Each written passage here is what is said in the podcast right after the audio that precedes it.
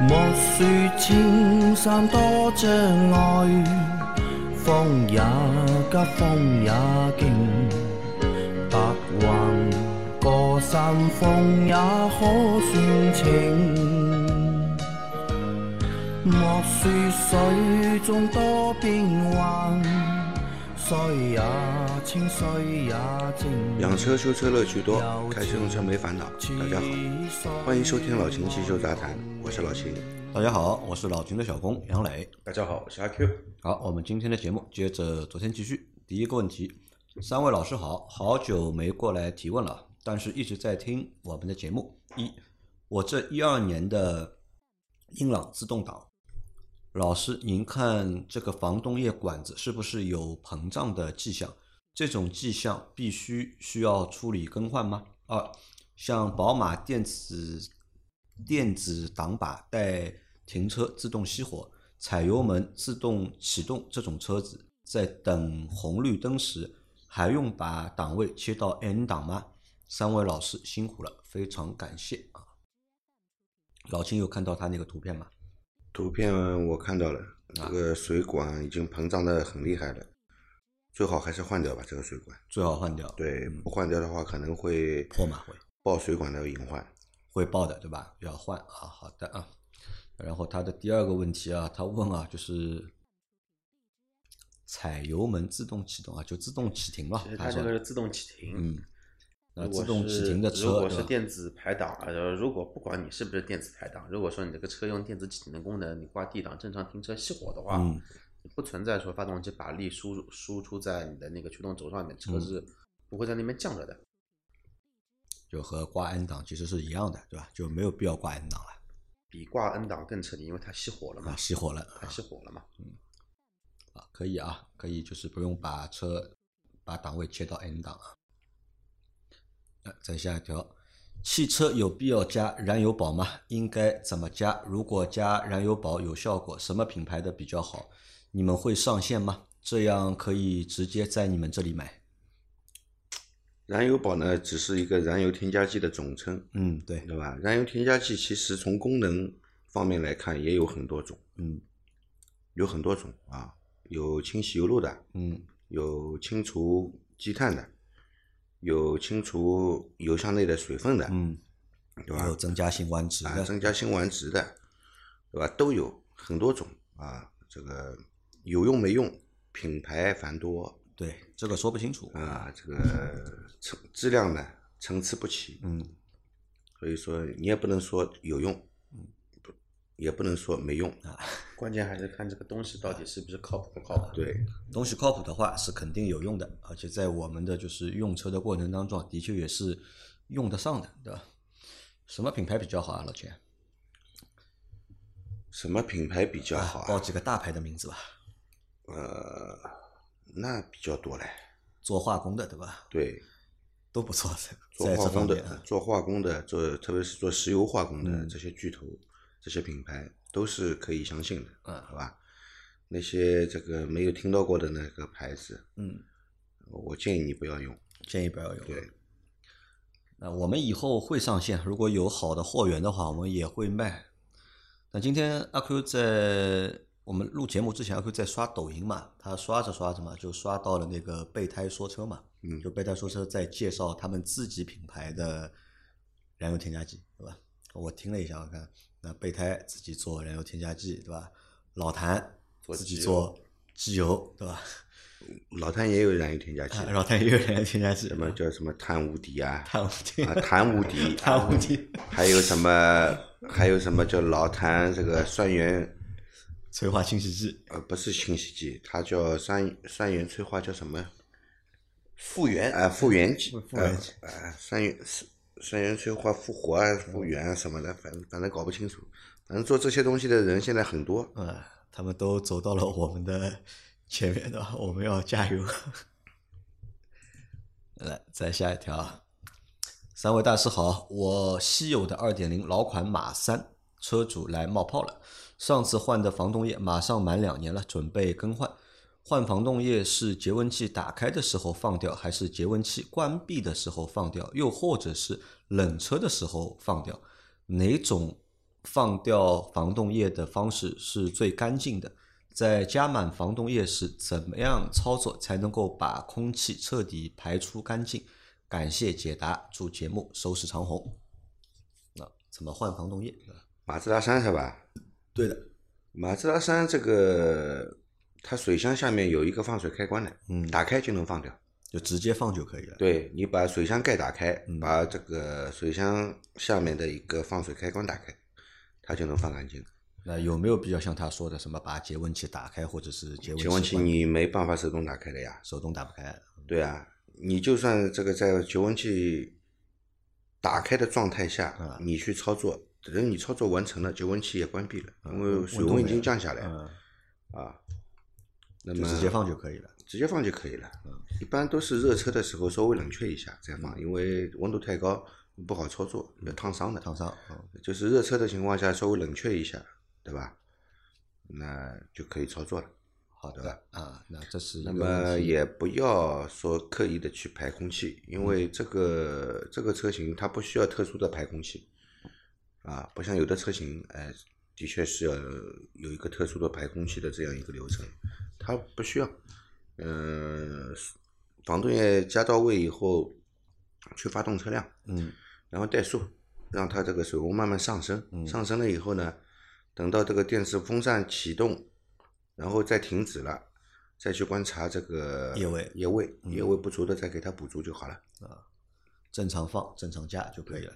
嗯好，再下一条，秦大师、杨老板、阿 Q，你们好，我是老司机和老秦机油杂谈的忠实粉丝，多年来的默默关注，也学到了不少知识啊。我现在有个购车问题，最近想买个本田混动车型，最近在网上看了下，发现各种问题啊，机油乳化、ECVT E 什么容易坏，颠倒了我对本田的印象，想咨询一下秦师傅，传言可信吗？值得入手吗？望给建议，谢谢。嗯，好像日本车近这两年就是在慢慢的在颠覆大家对他的一些哎对印的象，哎啊、老跟机油过不去，要么乳化，要么增多，对嗯吧？它老跟机油过不去，那个， 反正本田呢，它这个一点五 T 的这个发动机，嗯，对吧？有机油增多的问题啊而且现在厂家也没有根本解决的也方解案决不了嘛，嗯，啊，只是就是说给你这个终身保修，但是条件是你要终身在他那里做保养。做保养，嗯对吧？但混动车型好像没这个问题，混动车型应该没有啊，应该没有这个机油增多的，因为它不用这个发动机嘛，它就那嗯个一点五 T 的发动机有这个问题，对吧？混动车型，你说这个机油乳化，机油乳化好像本田没有这个乳化问题吧，没有。丰田倒是丰田有嗯有啊。那阿 Q，你觉得就是有各种各样的问题，对吧？或者是各种各样的故障，或者是负面，对吧？还推荐吗？我要买个混动车的话，但你现在这一个阶段的话，你要买一个合资品牌，相对来说能选的混动能就选两的家车子，也就两家，丰田、对本田丰。田、本田，加上国内的比亚迪之外啊，你没别的能选了。然后你相对来说，你要动力，就是说纯混动啊，不是那种 PHEV 的话，你啊基本上也就只有本田。 本田，要么丰丰田，因为那个比亚迪走的还是 PHEV 这一个路线在里头嘛，嗯不管是啊 DMI 还是那个它的那个那个那个插电混动，它都是在它都是那个大电池嘛，都嗯是要充电的。这种小电池混动的话，你除了双田没别的能选了。嗯，就是要买你还是得买，对吧？而我且觉得，但这些问题，说实话啊，就是能克服的，厂家基本上也都克服了，对吧？克服不了的，厂家可能他也没办法对。但是在呢，也不影响你的一个就是正常的使用。我换句话说，问题再多，嗯，看我们的那个销量排行榜，这些车卖的都不差。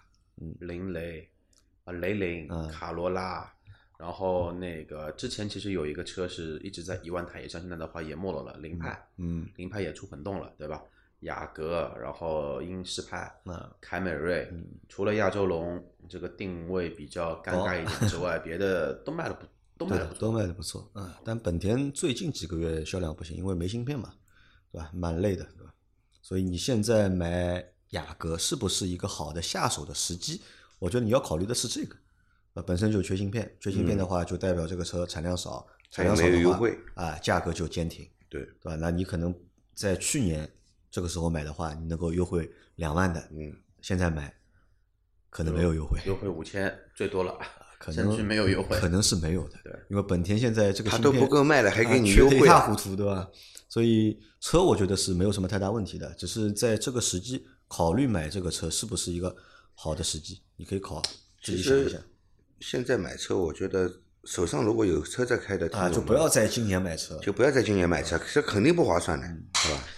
今年已经看不懂了，已经就是大量的就是人家就是因为短芯片短缺嘛，对吧没涨你价就不错了，对吧？想涨的呀，啊因因因为芯片确实是涨价的，对企业来说，它的生产成本已经提高了，嗯。对吧？好，这个问题过啊，再下一条。嗯，三位老师好，我的车是一五款福特福睿斯，前段时间高速上发生侧滑，导致车子左侧整个碰到水泥护栏，侧气囊炸出，图片是维修清单。4S 店维修好之后，我去提车，开车过程感觉颠颠簸路段，车尾会摆动，有开船的感觉。向 4S 店反馈后，更换了后轮轴承，问题基本得到解决。以下是我的问题：一，我车开去给 4S 店师傅看过，师傅说更换的后桥有点假，不像原厂的。我想问一下，4S 店有可能会用副厂件吗？二，车子修好后开车感觉不一样，感觉车尾还是不够前轮那么路感清晰，是我心理作用，还是车子底盘件维修之后一般都不如原装那么好的？三，车子现在开着，速度低的时候能听见左后轮那里有咯咯咯的异响，请问有可能是什么原因？非常感谢老师，呃，他车子侧滑事故啊，重新修完之后提了三个问题，对吧？他第一个问啊，就是他把车给汽修店的师傅看过，师傅说更换的后桥有点假，不像原厂的。他想问一下四 S 店会用副厂件吗？有点假，不像原厂的，假的就是假的，什么叫有点假的，对吧？要么假，要么真，嗯对吧？4S 店呢，原则上来说呢，这个给你更换的这种大件啊，它一般是不会用副副厂嗯厂的件的，嗯一般都是用的原厂件，嗯，好吧。嗯，毕竟你这个事故劲爆，嗯在 4S 店维修，他这个收的钱都是原厂件嗯的钱嘛，对吧？他如果要给你一个副厂的，那你跟跟他可以打官司了，嗯，变成诈骗了，对吧？对的。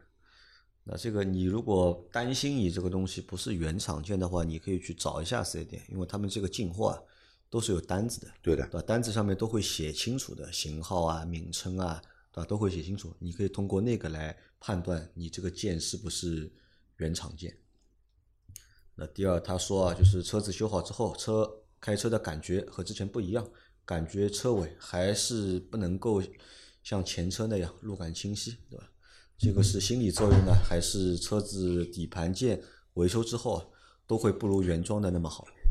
呃，维修以后不如原装的好，这个说法没有的，没有的，对的，不存在这样的一个说法。对的。但是我觉得你这个车啊，换了这么多东西，阿 Q 你看一下那张截图，我就在看，嗯他他这个事故很大的，嗯他这个事故很大的，我在怀疑啊，他这个整个车身啊，嗯是不是有变变形形，嗯，啊，才会有他说的这种晃的感觉，晃的感觉。因为我前面就就就在翻啊，翻它的这一个东西，基本上基本上整个左面能换的一些东西全部都换了，除对了发动机，就除了那个梁，它上面没有写那个叫主梁矫正，哎，他侧面撞的话，他侧面撞的话，你说梁头上面前面不像你前前前面梁头撞一，般不会有问题，哎梁头一般不会有但但。但问题是我遇到过的一个事故，其实是什么呢？一个四十公但里是的，他车身扭掉了。对车四身十扭掉公里了的车速，转弯的时候撞了高架的侧边的护栏，你知道结果是什么吗？保险公司直接是建议他报废。报废，为什么呢？因为车子气气气囊都都没爆，就断就就断了个轴，但是呢撞了那个它的车身两根纵梁，纵梁全全部都歪了。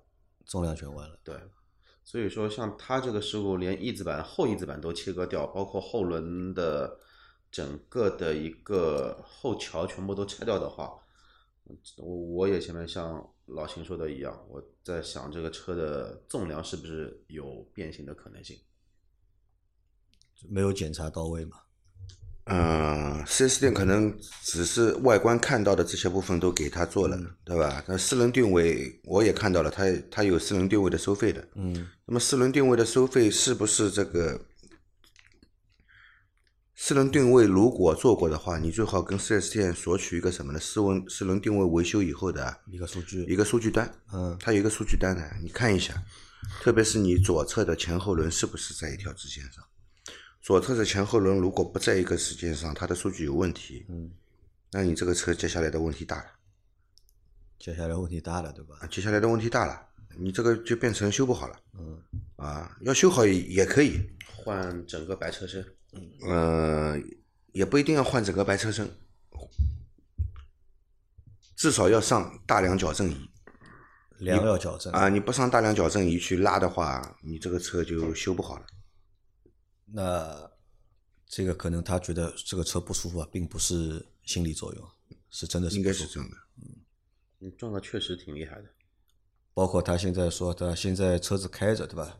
速度低的时候，能听见左后轮那里有咯咯咯的异响，嗯，对啊，那这个应该也是和梁弯有关系吧？嗯，我觉得有有关系的，所以最好还是上四轮定位仪嘛，一做就嗯做出来嘛，这个数据一看就知道了嘛。看看轮子前后轮在不在一条直线上面。对，好的啊，那给你的建议是回 4S 店啊。再下一条，要去西藏的，不要十月份去，要下大雪了。西藏不是内地，雪雪说下就下，刚才二十度，一阵风，一会儿就零下十度了。去之前，除了三位老板说的要清洗，呃，要最好清洗水箱，对吧？油水最好都换了，多带吃的喝的，特别是自热饭。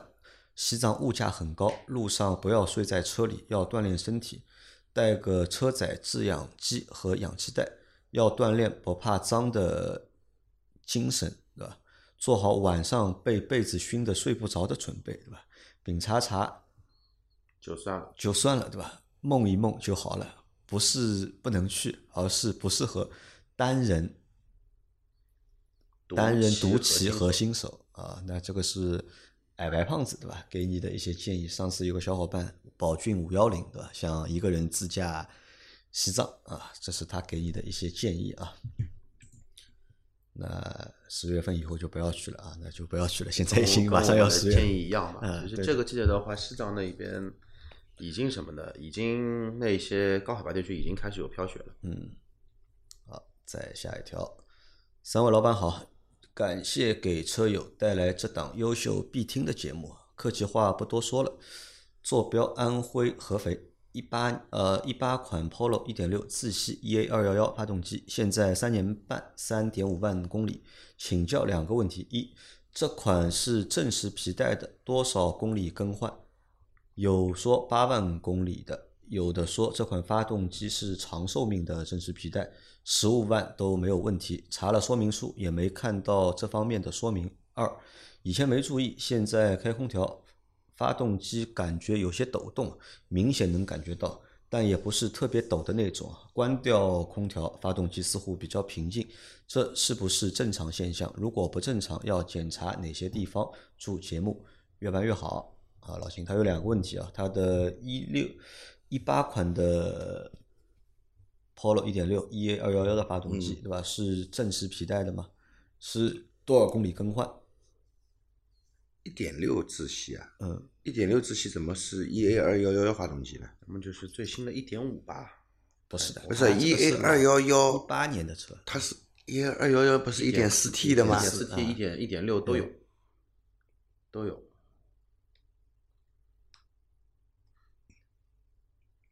他都把它划成二幺幺下面的了，嗯这个是正时皮带的吗？是多少公里更换的？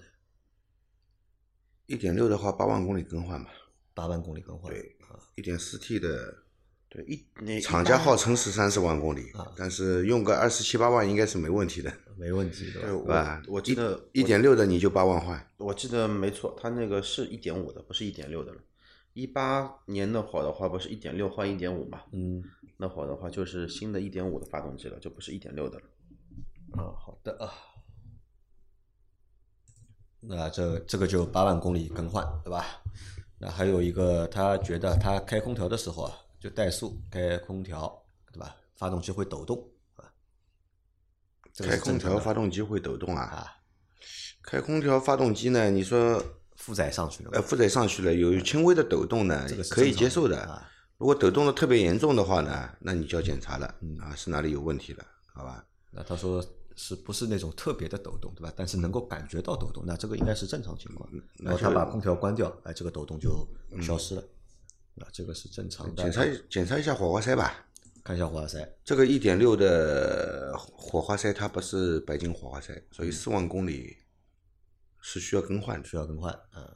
啊。然后它现在也已经三万五千公里了嘛，不知道你这个车，这个啊一八年的对吧？一八年的那到现在差不多了吧？如果是这样的话，你可以差不多可以考虑更换火花塞了啊。更换新的火花塞以后呢，呃，你说的这个开空调抖动的现象应该是会有缓解，嗯啊，有减轻。还有你节气门有没有洗过？啊如果没洗过的话，建议你把节气门也给洗一下，嗯，好吧？好的啊，再下一条，三位老板好，我一七款昂克赛拉最近有点声音，就是先倒车刹停，然后前进刹停时会有那种金属碰撞的声音，前前提是先倒车再前进，就想一下再踩刹车就没有了。谢谢三位老板解答，永远支持你们的节目。这个问题我们在上个星期问过吧？他没有呃，没问过。没上问次过吗问的是在地库，哦不对，上次是那个什么呢？就是说那个倒车的时候，啊，跟低速蠕动的时候会有那个啊异响。其实它这个问题差不多。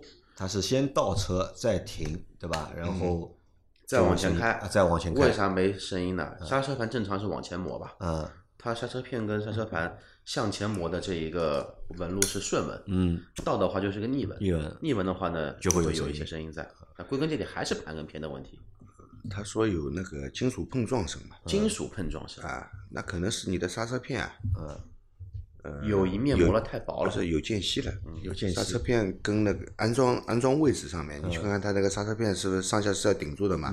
它里面有间隙，有间隙嘛，你往前开的时候去踩呢，嗯它是顶住的，嗯，呃，它不会响的。你往后倒的时候再踩刹车呢，它把刹车片啊往后拉嗯拉了了，嗯往后拉，你再往前开再踩刹车的时候呢，它就往前面顶上去了啊啊声音就敲一出来下了，它就敲一下，那应该是里面有间隙了，可能你之前换的那个刹车片啊，嗯尺寸有问题，偏小了一点点，啊，那这个也没办法调整，对吧？调整不了。调整不了。下次换刹车片的时候，换一副尺寸标准一点的。好的啊，再下一条，三位老师你们好，辛苦你们了。以下是我的提问：一，我以前有一台二零一零款的进口指南者，是二点四自吸加 CVT 变速箱，在跑高速的时候，如果长时间保持匀速行驶一个小时以上，降低速度后再踩油门，就会出现转速表升高，车子原地不动或者转速表升高，车子向前一冲一冲的。这个是 CVT 的通病，还是我这个车的个案？二，国产林肯航海家 2.7T 的发动机质量如何？油耗会不会很高？上周陪朋友去看了，裸车才四十万，感觉性价比非常高。就是听说林肯维修保养不便宜，是这样吗？三，日产有些老车上都搭载了混动系统，那个系统和两田比如何？我看很多评论说基本等于没有，就是多了一块大号电池。请问老秦如何评价这套混动系统？就是这些，祝收视长虹。啊，它有三个问题啊。第一个问题是匀速一个小时以上，对吧？降低速度或者后再踩油门，就会出现转速表升高，车子原地不动或者车子往前一冲一冲。嗯，这个明显就是这个变速箱的问题，明显是变速箱的问题。对，变速箱打滑，嗯，对吧？然后一冲一冲呢，也是变速箱这个传动它咬得住在介于咬得住与咬不咬不住住的之间嗯之间，对吧？那这个该怎么办呢？这个先这个检是先检查一下变速箱油吧，因为你看你是行驶了一个小时以上，嗯才会有这个现象。嗯那这个时候就是变速箱油温已经上来了，对对吧？是不是油温过高？嗯，油温过高的话，也要同时也要排除一下这个散热的问题。那这应该算一个个案，不应该算是 CVT 变速箱的一个通病。嗯，CVT 变速箱的确会经常出现油温过高的事情，也会有很容易出现油温过高的事情，啊。那这个反特别是正在跑长途、你的建议是先去长期检高速的情况下，它容易油温高过高。容易油温过高，对，那所以对变速箱的要求会高一点，不是对变速箱的要求高，对变速箱那个那那个变速箱油的要求会高一点。先检查一下吧，你的变速箱油，好吧？就换检查一下变速箱油，换一下变速箱油。先检查一下，看看是不是有问题。油先啊放开来看一下，啊，因为如果说 CVT 一直打滑的话，那钢弹磨损会很快的，你的油放出来必然是有铁屑是吧？啊嗯有那一种钢弹嘛，它肯定会有杂质在里头。好的，那这是第一个问题啊。第二个问题，他想问国产林肯的航海家呃二点七 T 的发动机质量如何？阿 Q，这个二点七 T 的质量呢，就是往前走一个五年、六年、七年、七年就可以参考了。七年前应该是金牛座那个时候开始卖吧，一一四年底的那会儿，同款二点七 T 用到航海家上面。然后当年的，然后一几啊，一五一六那会儿的话，锐界上市了，也有也有二点七 T 同款也上市了。其实同款发动机的话呢，在美国其实属于一个很主力的、很主流的一个发动机。中国的话呢，因为大排量少、税收高，大家对动力要求没这么大，然后然后卖的不是很多。质量如何？保有量太少了，你没法去看评不论这出个质量好不好。但是这个发动机潜力倒确实不低。潜力不低，对吧？对，它跟三点五 TT 的那一套动力架构、技术班底都是一模一样的。然后油耗会高吗？这个发动机油耗会高，应该不会低吧？我觉得这个油耗，怎么说啊？你如果说要跟你现在的打滑的 CVT 去比，我倒真的不认为你打滑的 CVT 的油耗会比这个车油耗高哪里去。那如果说同样新车的话呢，你毕竟航海家车重在这边放着，两吨的车加个二点七 T，你再八 AT，你市区像按照我的上下班的路路况，前段时间要死了，平均车速只有十一公里，你基本上得干到二十升以上，正常开的话总共也要十五六升。嗯，那他这个车他觉得性价比蛮高的，对吧？裸车才四十万，但但是呢，他又听说林肯的维修保养不便宜，是这样吗？林肯应该也有免费保养的呀。小保养免费，对吧？对啊，大保养还有修了，对吧？不可能不修的呀，你大保养也做的呀，贵不贵啊，老谢？林肯的保养贵不贵？因为不身便宜边的，不便宜的。几乎是没有林肯车主，但这个东西不便宜呢的，跟不便宜。如如果单从发动机、变速箱这一块来说，嗯，其实这个就类似于大众跟奥迪一样，大面积的配件跟福特福是特通通用用的的。那你可以参考福特的配件价格到底是贵还是便宜。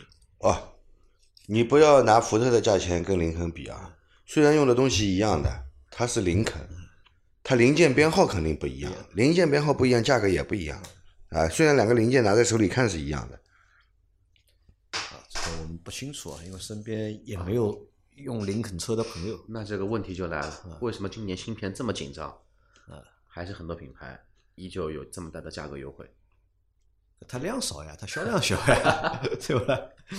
它销量小呀，没办法 呀，凯迪拉克，芯片限制不了它的生产， 对 的呀。知道吧？它本来产量就不高，啊，凯迪拉克而且你想再加上什么呢？再加上福特卖的也不好，对吧？正常情况下呢，那么如果说福特卖的好，那么芯片缺，那么先供给福特，对吧？但现在你看福特嘛也卖不好，对吧？那么林肯的量又不大，那么所以他们可能是不缺芯片的。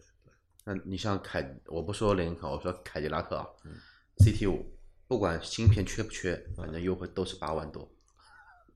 那这个可能是通用比较牛逼，对吧？通用就是供应链比较牛逼，因为我是上上就中秋的前几天嘛，和我妹妹碰个头嘛，对吧？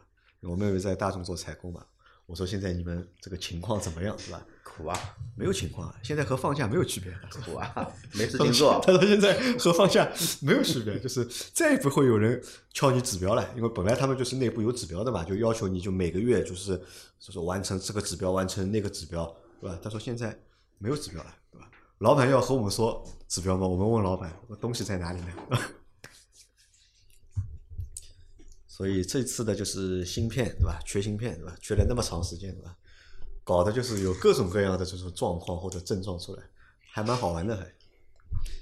那然后它还有一个问题啊，日产有些老车上搭载了混动系统，对吧？那个系统和两天相比，对吧？怎么样？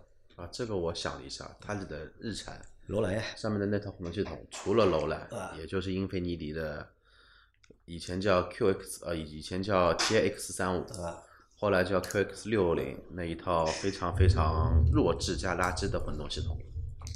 那个混动你知道它什么动力总成吧？不知道，二点五升，呃，机械增压，二点五升机械增压呃，，机械增压的四缸，嗯，加上一套动力，呃，当年的话还叫什么呢？叫弱混。嗯因为之前我们其实有聊过嘛，一七一八的年的时候，节目里面有聊过弱混跟强混嘛。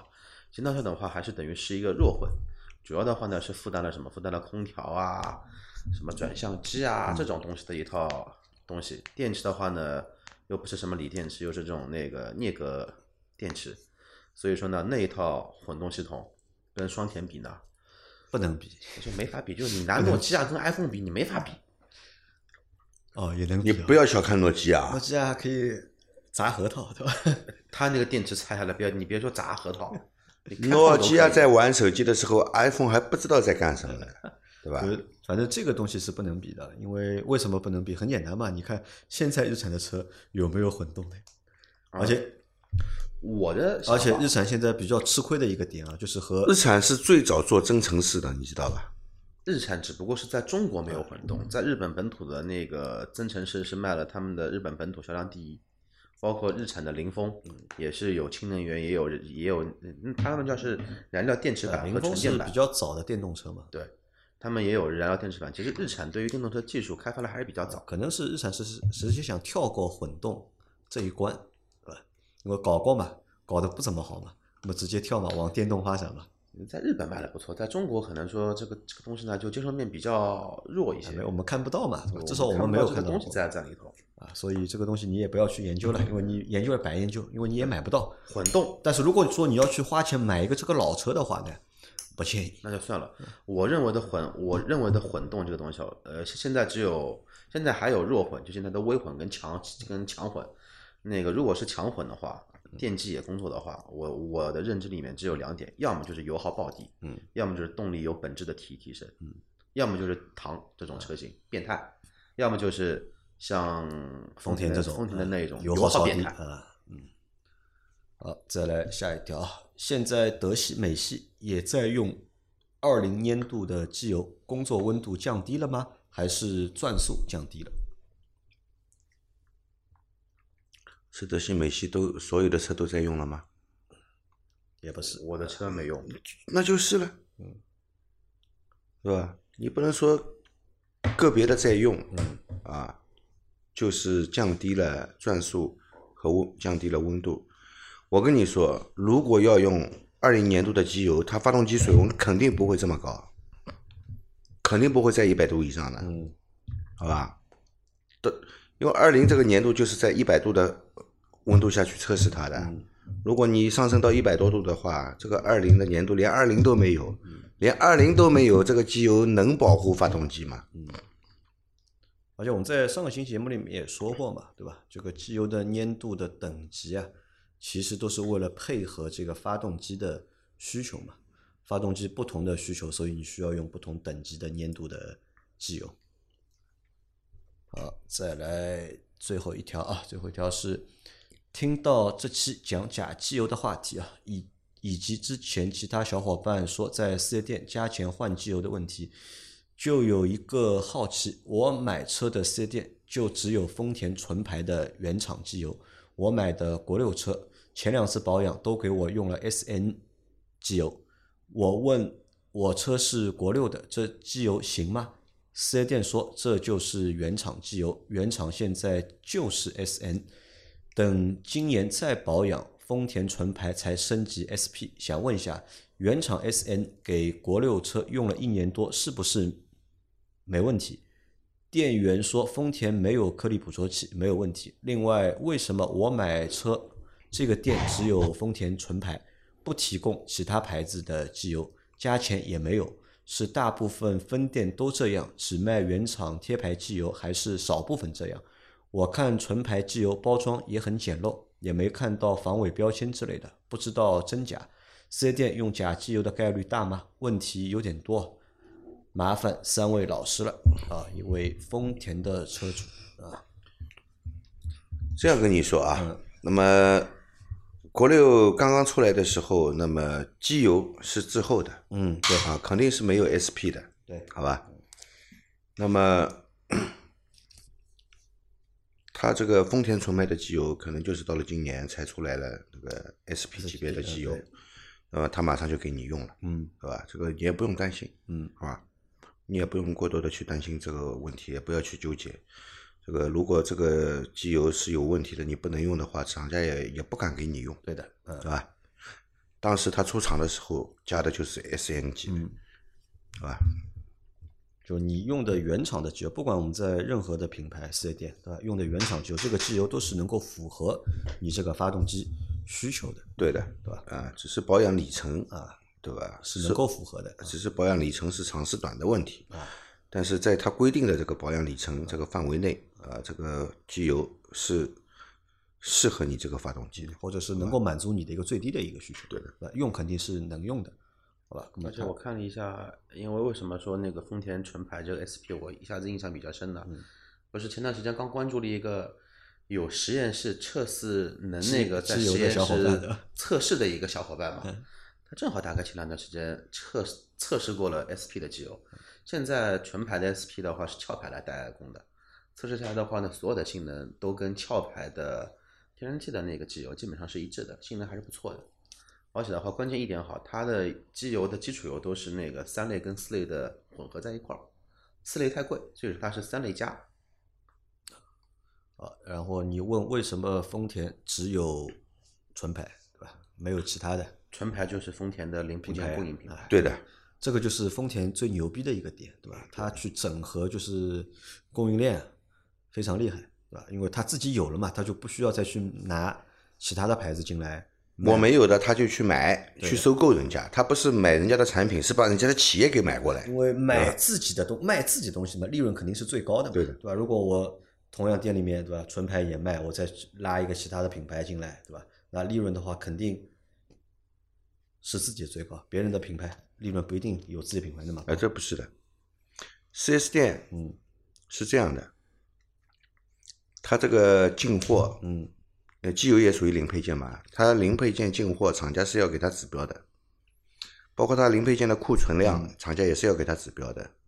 他如果这点库存量都用不掉的话，他到外面去采购的话，他是不愿意的，嗯啊，指标都完不成，嗯，还有外面买，啊，我还到外面去买，作死啊！这个库存怎么办？越堆越多了，对吧？嗯，而且大多数的 4S 店，嗯，这个外采的这些零配件相对来说是比较少的。比较少，都是主机厂对吧？直啊对接的供给他们的，对或者是强制卖给他们的。就是强制卖给他们的。好的，那我们今天的这期节目也就先到这里。大家有任何关于养车、用车、修车的问题，可以留言在我们节目最新一期的下方，我们会在下周的没有，节目哎还没回答完。他说 4S 店用假机油的概率大不大？4S 店如果用的是原厂品牌呃的机油，肯定不会假的。嗯好吧？如果是没有原厂品牌的嗯这个标在上面的这个东西呢，因为它是外采的，是第三方供应商来提供的啊，这个就不好说了就会存在可能啊。你说他存心去进假机油卖给你，这这个个不太可能性应该不大，有可能是供应商那里出嗯了问题，有有有这种可能的，好吧？只是说有这种可能啊，不是说绝对有这种事实，对吧？好，那我们今天的节目到这里就结束了啊！大家有任何关于养车、用车、修车的问题，可以留言在我们节目最新一期的下方，我们会在下周的节目里面一一给大家解答。我们明天再见，拜拜。拜拜。拜拜。